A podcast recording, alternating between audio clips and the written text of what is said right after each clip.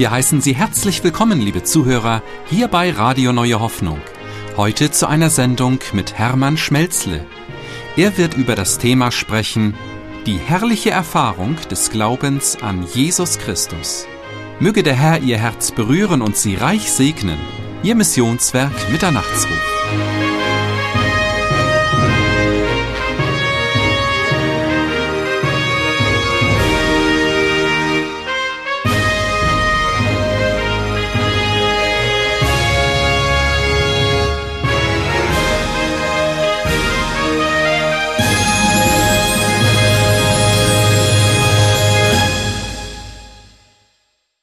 Kürzlich kam ein junges Ehepaar, einer unserer Nachbarn, mit mir zu reden. Vielleicht ist es den Brüdern bekannt.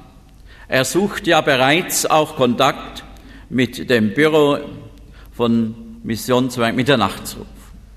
Dieser junge Mann ging mit unserem Samuel in die Schule.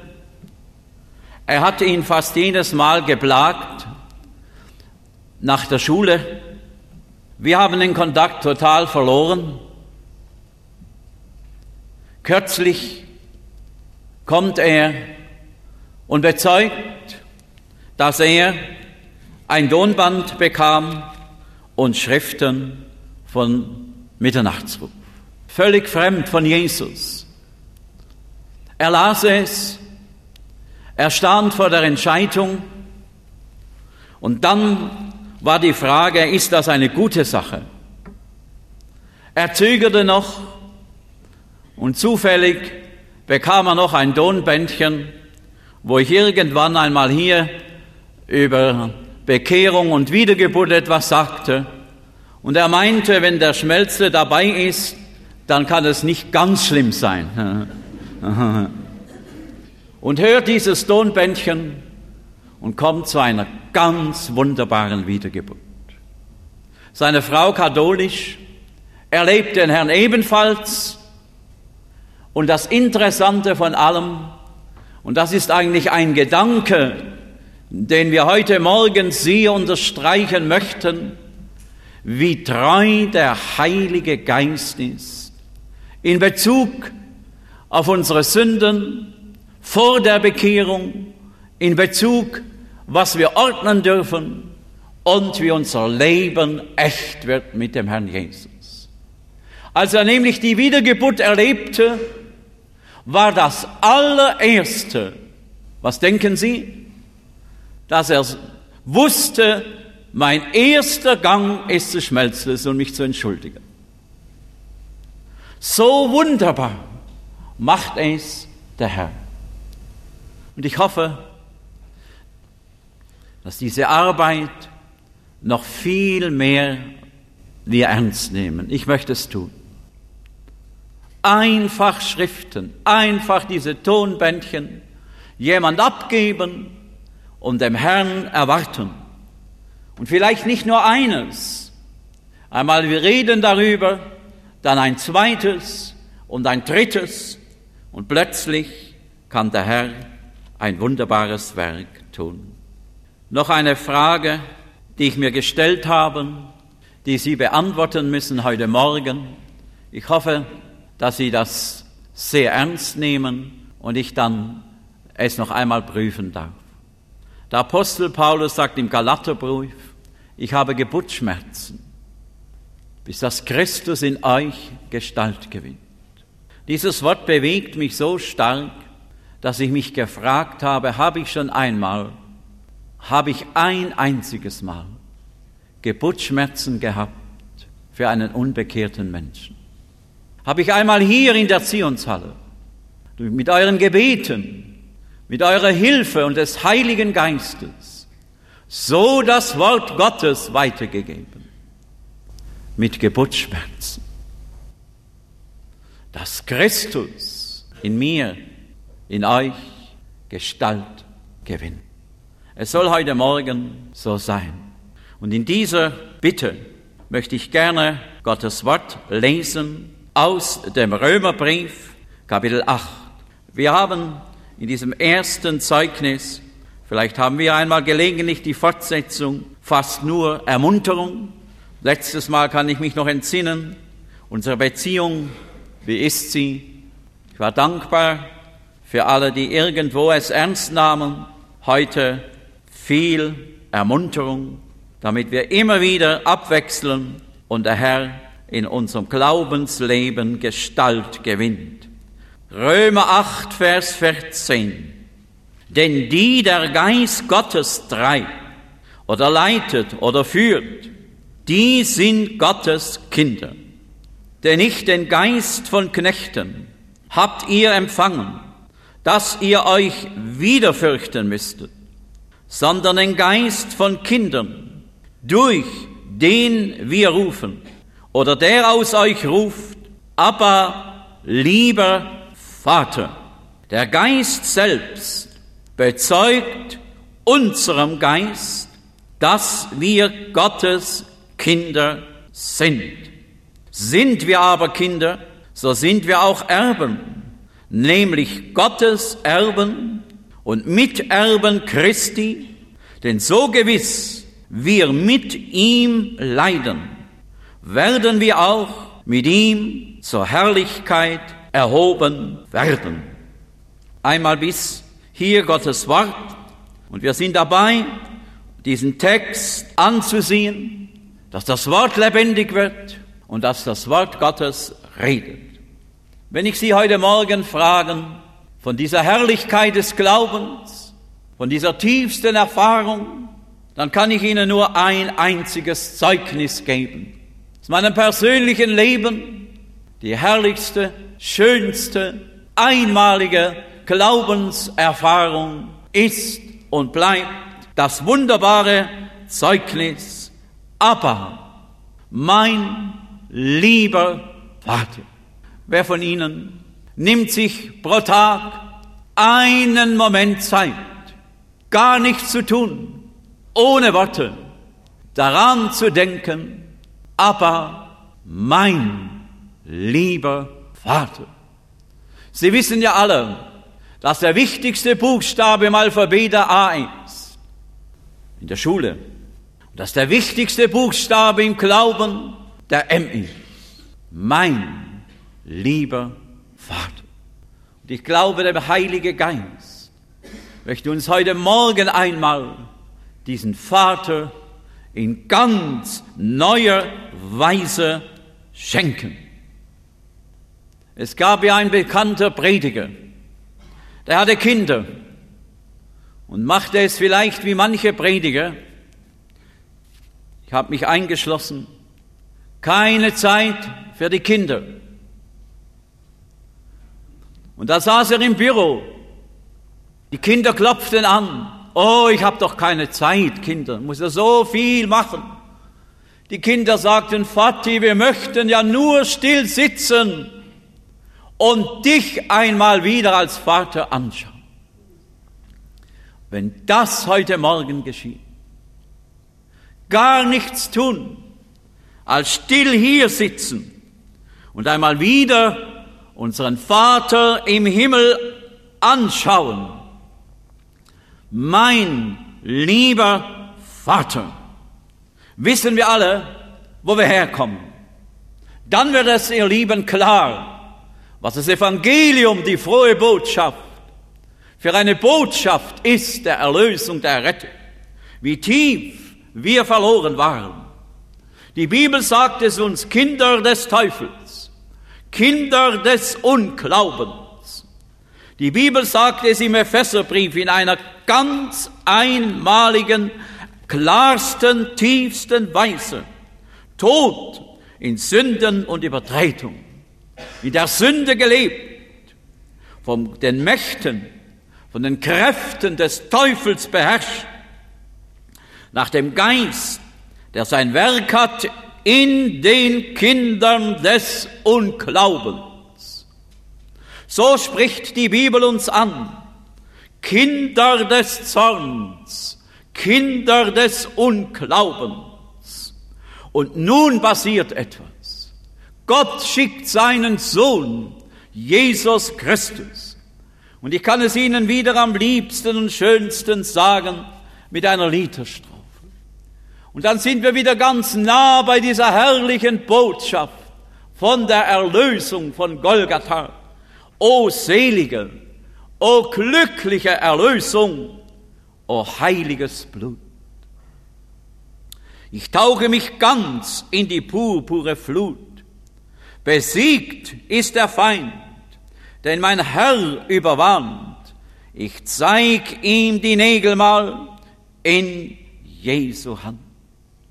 O singt seiner Liebe Macht, singt seiner Liebe Macht, singt seiner Liebe Macht, rühmet sein Blut. Und dieses Blut ist etwas Wunderbares.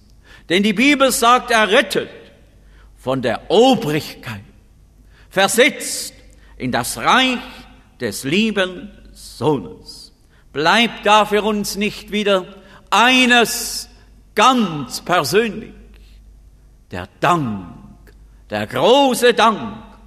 Dank saget dem Vater, diesem Vater, der diesen Sohn Jesus gesandt und uns aus dieser tiefsten Tiefe Verlorenheit, die wir oft ja gar nicht erkennen, aus dieser Machtbereich der Finsternis, wo der Vater der Teufel war, errettet hat. Er hat uns befreit vom Fluch des Gesetzes. Und wir staunen doch heute Morgen, was die Bibel lehrt in Bezug auf das Abba, lieber Vater. Und immer noch sind wir an diesem wunderbaren Werk von Golgatha, wo die Bibel sagt im Galaterbrief, das herrliche Zeugnis. Galaterbrief steht geschrieben, Kapitel 3, 13. Christus aber hat uns von dem Fluch des Gesetzes erlöst. Und ich habe in diesen Tagen eine ganz persönliche Entdeckung gemacht.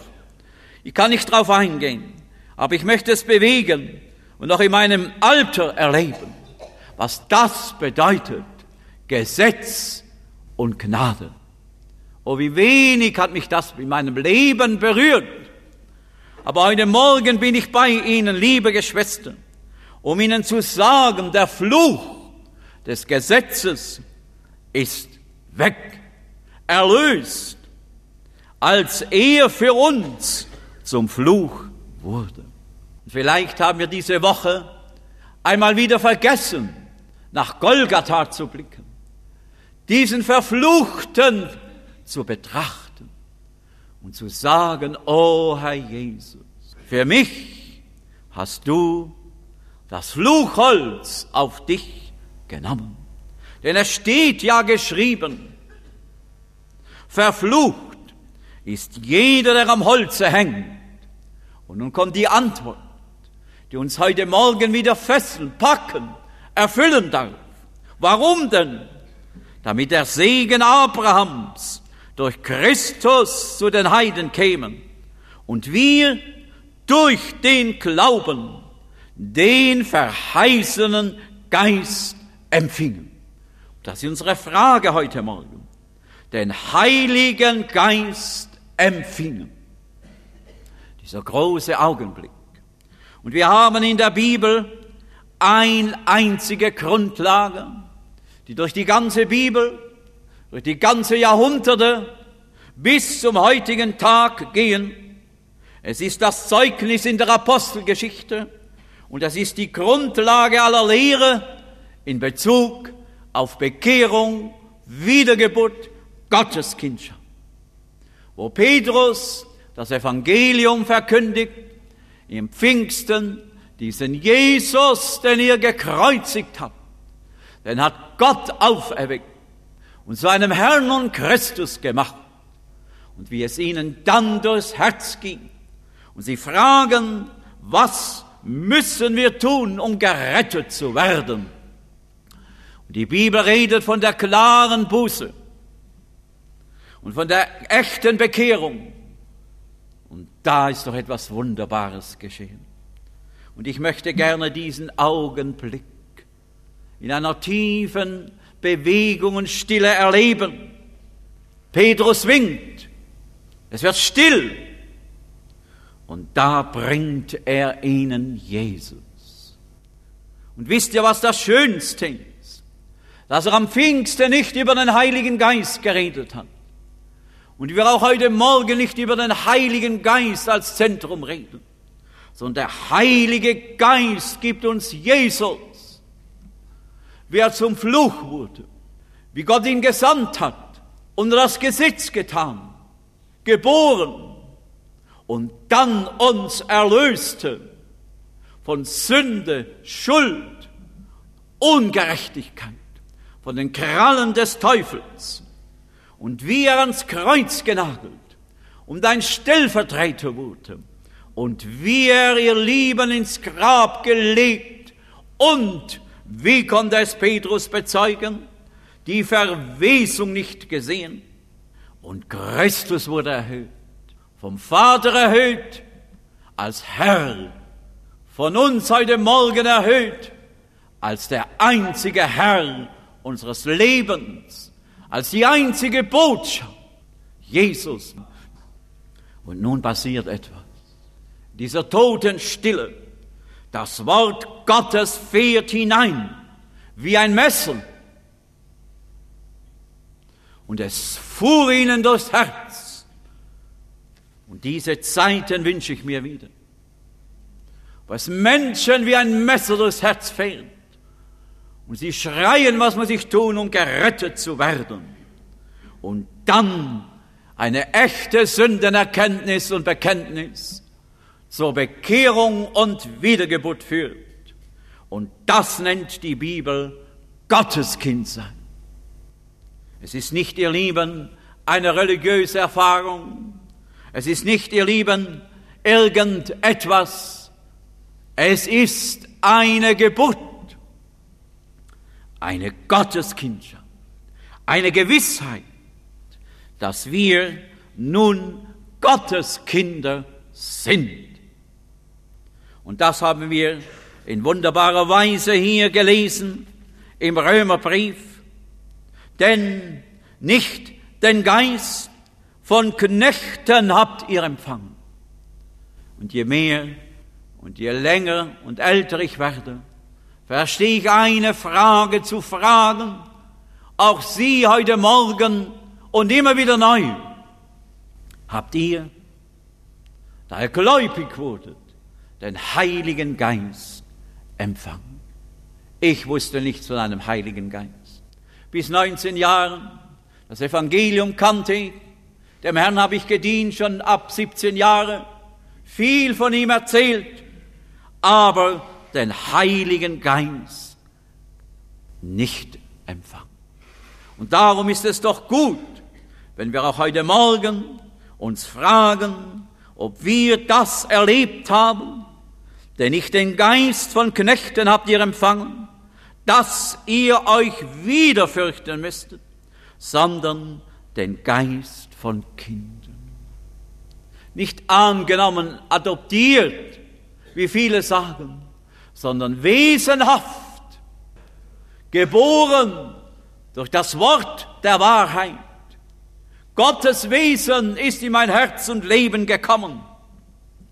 Und wie ein Kind ein Verhältnis hat mit dem Vater, so darf ich diesem höchsten, wunderbarsten Glauben ein Verhältnis haben mit dem Vater.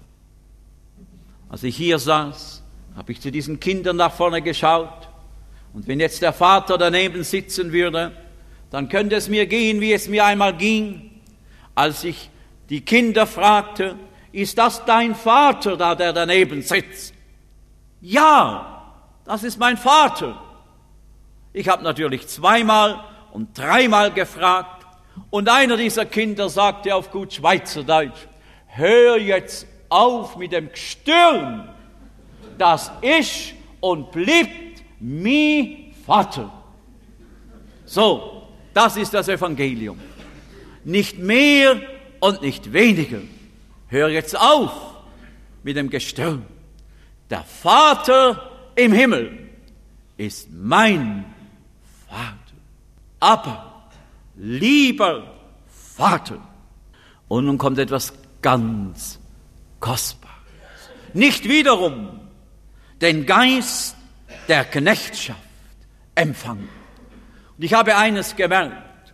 Vielleicht ist es eine neue Zeitepoche, dass wir vielleicht als Verkündiger, als Brüder und Schwestern oft gar keine Ahnung haben, wie wir Menschen geknechtet sind von einer Angst, von Schockwirkungen. Und was in einem Menschenleben so schnell vorgeht, wenn eine kleine Überraschung kommt. Gestern unterwegs schnell, eine Mutter fährt mit dem Velo, sie hat die Kurve nicht erwischt, sie fällt vom Velo hinten, so ein anderthalbjähriges Kind, natürlich schon mit dem Stahlhelm drauf, fällt um und eine Reaktion. Was ist mit dem Kind passiert? Ich habe versucht, ein bisschen zu helfen. Dann kommt der Vater, die Mutter tut kein Wort reden. Er sagt nun, gell, das ist ein Schock. Diese Woche bin ich unterwegs auf einer Blockwohnung. Ein kleines Kind spielt mit dem Wagen, schiebt ihn. Ein Moment, die Mutter nicht aufgepasst. Das Kind fällt diese Steinstaffel herunter. Es gab nur noch ein Krach und die Mutter springt heraus. Nimm das Kind. Ich sage, Mutter, was kann ich tun? Kein Wort, keine Silbe. Sie springt hin und her, hin und her, fassungslos. Was ist dem Kind passiert? Eine unheimliche Angst lebt in uns Menschen, auch wenn wir vielleicht auch Gottes Kinder sind. Die ganze Natur, die ganze Schöpfung, ihr Lieben, seufzt ein ängstliches Harren, sagt dieser Römer 8. Ein unaussprechliches Ringen. Denn die Schöpfung will sogar frei werden. Steht geschrieben, Vers 21, von der Knechtschaft. Unser Sohn ist Gärtner. Er hat sich so ein kleiner Teich gemacht im Garten und ein paar Fische hinein. Das war eine Freude für ihn. Diese Fische immer jeden Tag zu beobachten und zu füttern. Eines Tages kommt ein Fischreiher, er hat sie nicht erwischt. Wisst ihr, was passiert? Schon Wochen, Wochen zeigen sich die Fische nicht mehr. Sie sind tief untergetaucht. Man kann ein bisschen Futter reinwerfen, sie schnappen und gehen wieder runter. Ach, ist mir da eine Lektion passiert. Auch die kleinsten Tierwelt ringt in der Angst. Und da kommt Jesus und macht aus uns angstvolle Sünder Gotteskinder.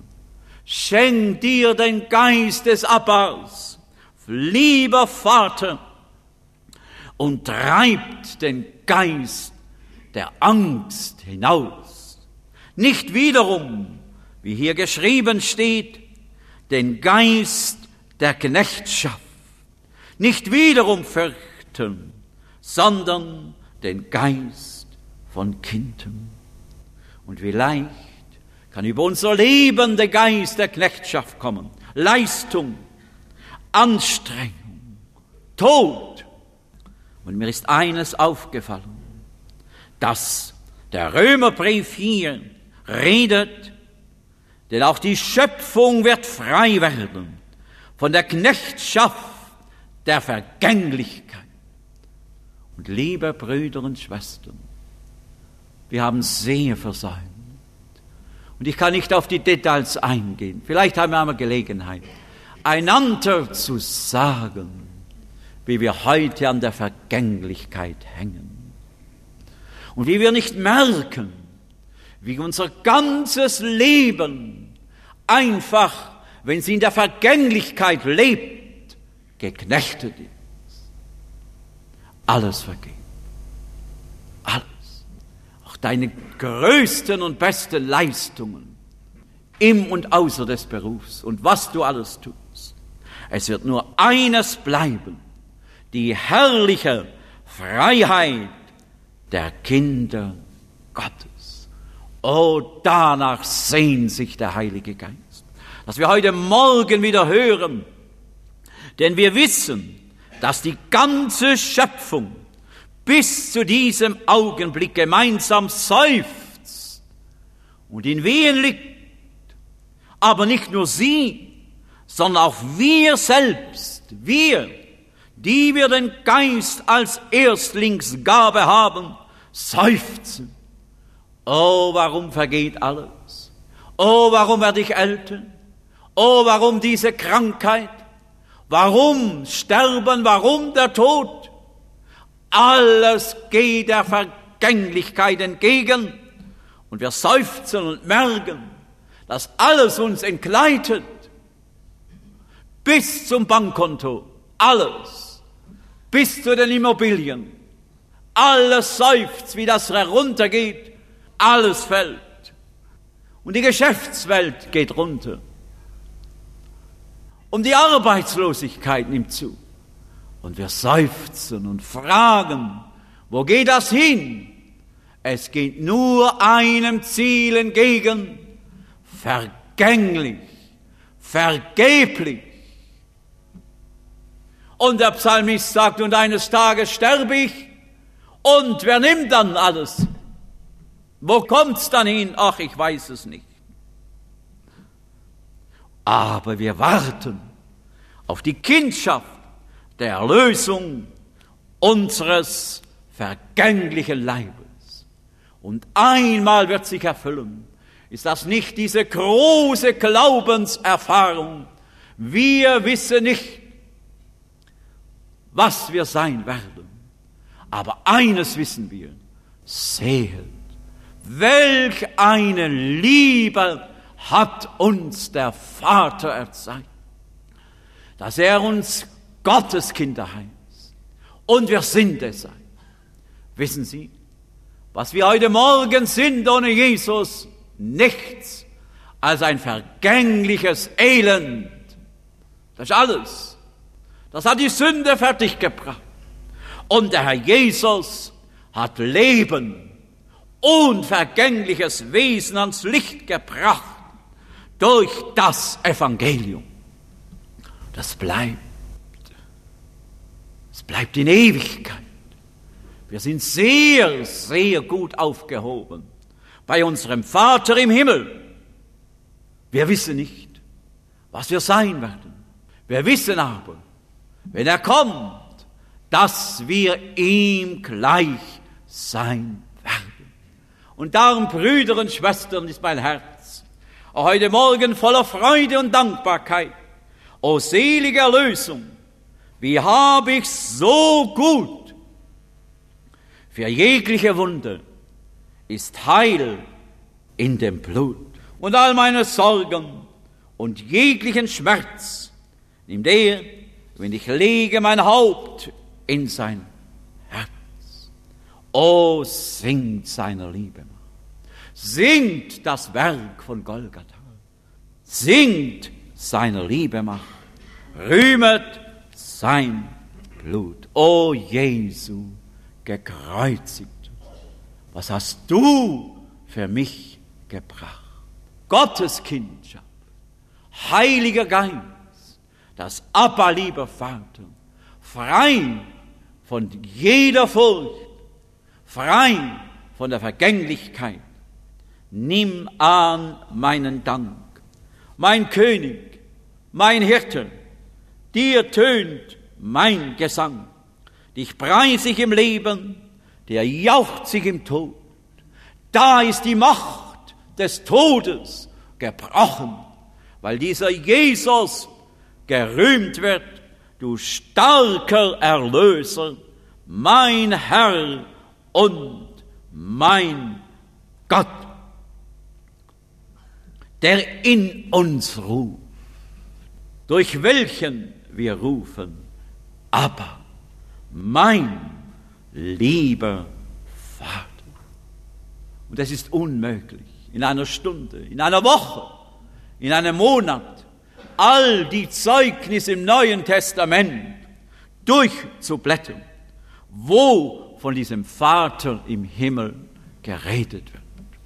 Schlage ich in diesen Tagen die Bibel auf. Ich hoffe, dass Sie Ihre Bibel besser kennen wie ich. Und da lese ich Johannes 16, 27. Zweimal wiederholt. Jesus in seinem Abschied. Und der Vater hat euch lieb. Ist das eine Botschaft gewesen? Für mein Herz. Vielleicht kann es auch dir helfen heute Morgen. Und der Vater hat euch lieb. Und wie oft redet der Herr Jesus von diesem lebendigen Vater, von diesem Vater der Herrlichkeit, von diesem gerechten Vater, von diesem himmlischen Vater. Ich möchte Ihnen eines jetzt, soweit ich meine Bibel kenne, erklären. Im Alten Testament haben wir außer Psalm 51, wo David betet, schaffe in mir Gott ein reines Herz und gib mir neu einen gewissen Geist, nicht ein einziges Mal Vater und Sohn Verhältnis. Gott redet als Vater zu dem Volk Israel in wunderbarer Weise, aber nie redet die Bibel von dem Abba, lieber Vater. Einmal in den vier Evangelien wird das große Wunder der Wiedergeburt geschildert. In Johannes 1, so viele Jesus aufnahmen, denen gab er Macht, ein Gotteskind zu sein. Vollmacht, ein Kind Gottes zu sein. Vom Vater voll angenommen, gezeugt, geboren, wiedergeboren. Johannes 3, haben wir es noch einmal. Und dann finden Sie es erstmalig in Römer 8. Das Abba, lieber Vater. Und ich glaube, den Apostel Paulus hat es so bewegt, dass er dankbar war, dass der Heilige Geist es ihm noch einmal eingab. Und das sind die zwei herrlichsten Stellen unseres Glaubens, diese höchste Form wo wir heute Morgen als Wiedergeborene zusammensitzen dürfen. Als aber die Zeit erfüllt war, Galater 4, sandte Gott seinen Sohn, geboren von einem Frauen unter das Gesetz gestellt, damit er die, die unter dem Gesetz standen, erlöst. Ich habe Ihnen erwähnt, dass das Wort Gesetz mich bewegt und Gnade. Und ich wünsche, dass der Heilige Geist mir Licht gibt, was das heißt und ihnen aus dem Gesetz erlöst. Und wir als Kinder angenommen würden. Durch das Gesetz, durch Leistung, durch Taufe, durch Frömmigkeit. Wir können eine ganze Liste machen. Kein Moment eine Chance aus dem Zorn Gottes, aus Kinder des Unglaubens aus dem Vater der Lüge herauszukommen. Und da bricht Jesus ein in diese dunkle Welt und erlöst uns, dass wir Kinder Gottes werden. Weil ihr nun Kinder seid, hat Gott den Geist seines Sohnes. Und jeder, der die Bibel liest und die Bibel weitergibt, möchte ich immer wieder eine brüderliche Empfehlung geben. Nie einseitig etwas lehren. Heiliger Geist, Geist Gottes, der Geist Christi. Und hier heißt es, Gott den Geist seines Sohnes. Es ist unermesslich. Das Evangelium ist so kostbar, dass wir es einfach nie ausschöpfen können den Geist seines Sohnes in unsere Herzen gegeben, gesandt, der ruft, aber mein lieber Vater. Oh, möchte ich das in meinem Herzen erleben. Sind wir Kinder, so sind wir auch Erben, Erben Gottes und Miterben Christi. Jetzt haben wir natürlich eine ganz interessante Frage. Wie lautet die? Irgendwann, auch bei unseren Kindern, ich habe sehr liebe Kinder, ich habe gar nicht gewusst, dass ich so liebe Kinder habe. Als ich pensioniert war, sagten sie, Vati, wir möchten wissen, was du Pension bekommst und wir möchten gerne dir jeden Monat etwas geben. Sei was, so liebe Kinder habe ich. Dankeschön. Ich habe so einen reichen Vater, momentan habe ich es nicht nötig, vielleicht später. Hat mich sehr bewegt. Aber die zweite Frage, und sie war alles sehr lieb und lauter, sagte Vati, wie ist es denn mit dem Erbe? oh, mit dem Erbe, weißt Vati, so klägentlich wüsste man's dann auch gern. Sag ja, Kinder, gell, das ist doch wichtig, das Erben. Sag ja, ich bin gerade dabei, mich beraten zu lassen, wie ihr da zu diesem Erbe kommt. Dann waren sie zufrieden. Wer von uns hat nicht schon einmal da und dort reiche Väter, mittlere, vielleicht arme, doch an das eine gedacht, was gibt's wohl, wenn der Vater einmal das Erbe hinterlässt. Und da, ihr Lieben, Erben Gottes. Wer hat Zungen? Wer hat eine Vorstellung? Erben Gottes. Die Herrlichkeit Gottes steht vor uns. Miterben Christi eine ausgezeichnete, herrliche Botschaft. Aber jetzt kommt das so. Und ich hoffe, dass wenn Sie Ihre Bibel lesen, jedes Mal still werden, wenn das Wort so in der Bibel steht. Ich habe kein treffenderes Wort in der Bibel gefunden als das Wort so, weil das immer eine Bedingung einleitet. So wir im Lichte wandeln, so haben wir Gemeinschaft. So wir unsere Sünden bekennen. So wir, so wir. Und jetzt sagt die Bibel ganz einfach und schlicht, nachdem sie so herrlich vom Glaubensinhalt geredet hat, so wir mit ihm leiden, dass wir auch mit zur Herrlichkeit erhoben werden.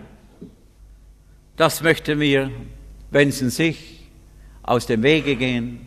Und liebe Brüder und Schwestern, das geht nicht. Das Leiden brauchen wir zur Erziehung. Und denken Sie einmal drüber nach. Leiden, was bedeutet das? Leiden bedeutet hier nicht in erster Linie Verfolgung, nicht in erster Linie Gefängnis, Leiden bedeutet im Römer 8, soweit ich es verstehe, schlicht und einfach, dass Gott dich durch deinen Mit- und Nebenmenschen erzieht. Das ist Leiden. Das ist gar nicht ein einfaches Leiden. Als wir in Israel waren, eine Geschichte unter vielen, oder zwei habe ich hier, da haben wir irgendwo eine Andacht gehalten und plötzlich ist mir das Zeugnis vom Schleifstein wiedergekommen, das mich ja sehr viel bekleidet hat in meinem Leben. Meine Frau hat mich geschliffen und umgekehrt. So wird es auch in ihrer Ehe sein. Und nach dem Armen sagte die Frau, eine Schwester neben mir, nimmt ihren Mann in die Hand und sagt, komm Schleifstein, wir gehen weiter miteinander. Dann hatten wir die Bibelwoche und da kommt eine Schwester mit Tränen, sagt, Schwester, was ist passiert? Sie sagte, oh, mein Mann hat gesagt, nimm ein Einzelzimmer. dann hast mal Ruhe. Ich dachte, ach, Einzelzimmer, warum nicht sparen? Und eine Schwester, warum nicht eine Schwester im Zimmer? Immer wieder sagte sie, Bruder Hermann, ich habe einen Schleifstein in meinem Zimmer. Mein Mann hat es mir prophezeit. Am Freitag kommt ein Brief. Ach, wie sie dankbar war für den Schleifstein. Sie hat die Schwester noch ein wenig dienen dürfen, zum Geburtstag ein Gruß geschrieben. Und immer wieder kommt dasselbe in ihrem Leben. Es wird sich wiederholen, so wir mit ihm leiden. So wir willig sind, dass Gott meistens durch Mit- und Nebenmenschen uns Leiden schenkt zum Schleifen, zur Zubereitung, zum Erziehung, damit wir seine Herrlichkeit erlangen. Die Bibel hat noch einen Gedanke, vielleicht darf ich dann irgendwo zusammenfassen. Diese Kinder in Christo, die sollten wachsen. Die sollten nicht immer unmündig sein. Und da sehe ich für heute zwei Wachstum. Für mich sehr entscheidend, für Sie hoffentlich auch. Wir sind nicht mehr kindisch, aber wir werden immer mehr kindlicher, immer mehr abhängig. Sind ältere Geschwister da? Dann wünsche ich, dass sie immer mehr ein kindlicheres, abhängigeres Verhältnis haben mit ihrem Vater im Himmel. Das Zweite, das geistliche Wachstum, wo unser Leben, wie wir es auch im Gebet gehört haben, verändert wird. Und ebenfalls eine Erfahrung aus der Bibelwoche oder zwei. Ich habe mich gefragt, woran merkt man denn, dass man gewachsen ist? Bitte, wo merkt man denn das? Das merkt man am einen einzigen Punkt am besten. Wenn es der andere merkt, wenn es der andere merkt, und es gibt nichts Schöneres, in einer Gemeinde mitzuleben als Verkündiger, zwei, drei, vier, fünf Bibelwochen zu haben und ein Großteil die gleichen Geschwister zu haben und dann ohne Kritik einander zu beobachten und merken, oh da, da, da ist Veränderung passiert. Hoffentlich kann deine Frau, dein Mann, dein Bruder, deine Schwester, die schon Jahre hier im Gotteshaus sitzen, feststellen, Oh, der Herr hat Veränderung geschenkt. Soweit ich die Zeit erkenne. Und ich glaube, das habe ich Ihnen schon öfters gesagt. Jeder Bruder hat seine Gaben. Wenn ich das Wort Gottes bewege, kann ich es nur, indem ich den Herrn anrufe, Herr, was ist heute aktuell in deiner Gemeinde, was ist aktuell in der Welt?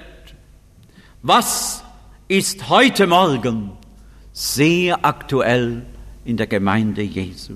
Ich möchte es Ihnen sagen, wie ich es empfinde, dass wir in der Zeit sind, wo wir nicht sein müssen, wo das Wort Gottes wir hören, wo das Wort Gottes, ihr Lieben, wir gerne hören, wo wir aber nicht merken, dass das Wort Gottes oft sehr aus einer Tradition nur gehört wird. Wo es nur noch, ihr Lieben, angehäuftes Wissen wird. Und es ist sehr dringend, heute Morgen hier in diesem Gotteshaus zu fragen, sind die Predigten in den letzten vier, sechs, acht Wochen ein Anhäufen von geistlichen Wissen geworden, auf das der Vater durch den Sohn geehrt wird, ist mein Prinzip. Und ich war überrascht, wie auch aus der Bibelwoche in Betschelom einige meinten, es war gesegnet. Ich war nicht ganz überzeugt. Ich hatte mehr die Überzeugung, dass auch da viel angehäuftes Wissen stattgefunden hat. Das ist die Zeit. Und im Hebräerbrief heißt es, ihr solltet schon längst Meister sein. Und ihr seid abgestumpft. Ihr seid wieder zurückgefallen zur Milch. Lasst uns die Anfangsgründe ablegen und zur vollen Reife fahren. Es ist dem Heiligen Geist eine dringende Frage, ob wir geistliches Wissen anhäufen oder gelebte Wahrheit. Gestern Abend, noch spät, war meine Frau nicht im Gebet für heute Morgen. Und es war ein langes Ringen, dass wir heute Morgen verstehen, was gelebte Wahrheit ist. Zuerst lasen wir aus dem Jeremia und da heißt es, mein Volk hört, mein Volk hört. Und eine Übersetzung sagt, aber lebt nicht. Was ist gelebte Wahrheit eines Kind Gottes? Das, was wir hören, so tief auf uns einwirken zu lassen, wollen wir das heute Morgen. Und dann leben. Zweite Erfahrung gestern Abend. Plötzlich sah ich im Geist das Zeugnis von Johannes. Und Johannes und die Briefe Johannes sind einmalig für die heutige Gemeinde. Und da sagt er, ich habe keine größere Freude. Und es gibt keine größere Freude, als dass ich sehe, meine Kinder in der Wahrheit zu wandeln. Dachte ich, was ist denn Wahrheit? Und wir meinen oft, Wahrheit ist, dass wir die Wahrheit predigen. Jawohl, das ist Nummer eins. In der Wahrheit wandeln heißt, hier ist die Schrift. Und so hat die Schrift zu mir heute Morgen geredet. Und ich gehe zu meinem Heiland, zu meinem Vater im Himmel und sage, Vater, diese Wahrheit soll gelebt werden, ausgelebt werden. Und dann wandelst du in der Wahrheit. Ist das heute Morgen unser Bedürfnis geworden, als wir hierher kamen? Ich möchte mit einer Frage und mit einer Ermunterung schließen. Ich glaube, die erste Frage ist, haben wir Gotteskindschaft erlebt? Dann sind wir versiegelt. Dann haben wir das Pfand. Und dann, ihr Lieben, ist in uns eine wunderbare Freude. Aber mein lieber Vater. Aber diesen Geist wollen wir doch nicht betrüben. Und ich habe mich ernstlich gefragt, wo ich den Heiligen Geist betrübt, wo ich ein abgestumpfter Hörer geworden bin, der geistlich sammelt, auch hier durch die wunderbare Botschaften, die wir hören für Sonntag für Sonntag und nicht in der Wahrheit leben. Wäre da nicht Grund, einmal stille zu werden?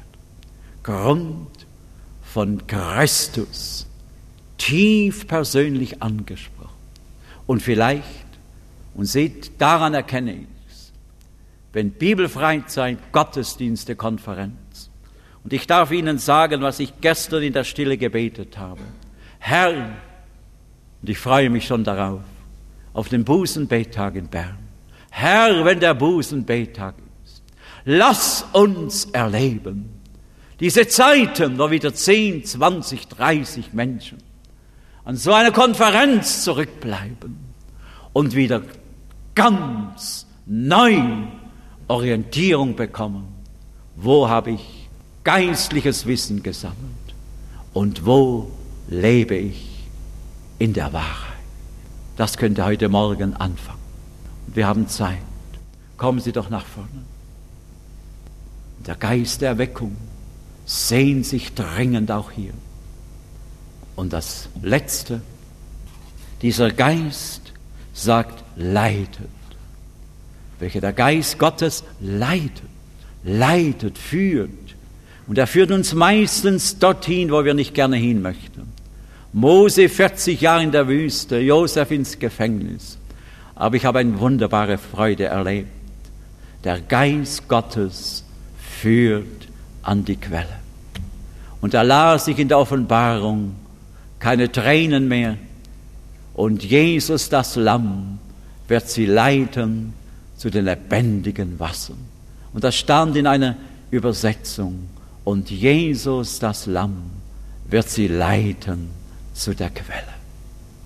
Jesus Christus, heute Morgen hier. Und der Heilige Geist will dich neu leiten zu einer Quelle. Und diese Quelle ist der Herr Jesus, der Lebendige. Vielleicht geht es Ihnen dann so, wie unseren Geschwistern gegangen ist, als wir da an der Quelle von Gideon standen und da so schön das Wasser kam, sagte ein Bruder, jetzt weiß ich, warum es mir so schlecht ging in den letzten Jahren. Ich blieb nicht an der Quelle. Wer an diesen Jesus glaubt, da werden Ströme lebendigen Wassers fließen. Mein Herz ist froh. Mein Herz ist voller Dankbarkeit, dass ich jetzt glauben darf für Sie und mich. Der Heilige Geist führt uns zu der lebendigen Quelle. Und das ist das Lamm Gottes für Sie und mich. Amen. Sie hörten soeben eine Botschaft von Hermann Schmelzle mit dem Thema Die herrliche Erfahrung des Glaubens an Jesus Christus. Wir hoffen, dass es Sie innerlich angesprochen hat, und falls Sie noch Fragen haben oder sich seelsorgerlich helfen lassen wollen, möchten wir Sie von ganzem Herzen ermutigen, doch Kontakt mit uns aufzunehmen. Direkt im Anschluss an diese Sendung haben wir noch wichtige und interessante Informationen für Sie betreffend Verlagsinfos, Veranstaltungen des Missionswerkes Mitternachtsruf, vielleicht ganz in Ihrer Nähe. Kontakt- bzw. Bestellmöglichkeiten, wie zum Beispiel die eben gehörte Botschaft auf CD und andere mehr. Deshalb bleiben Sie dran.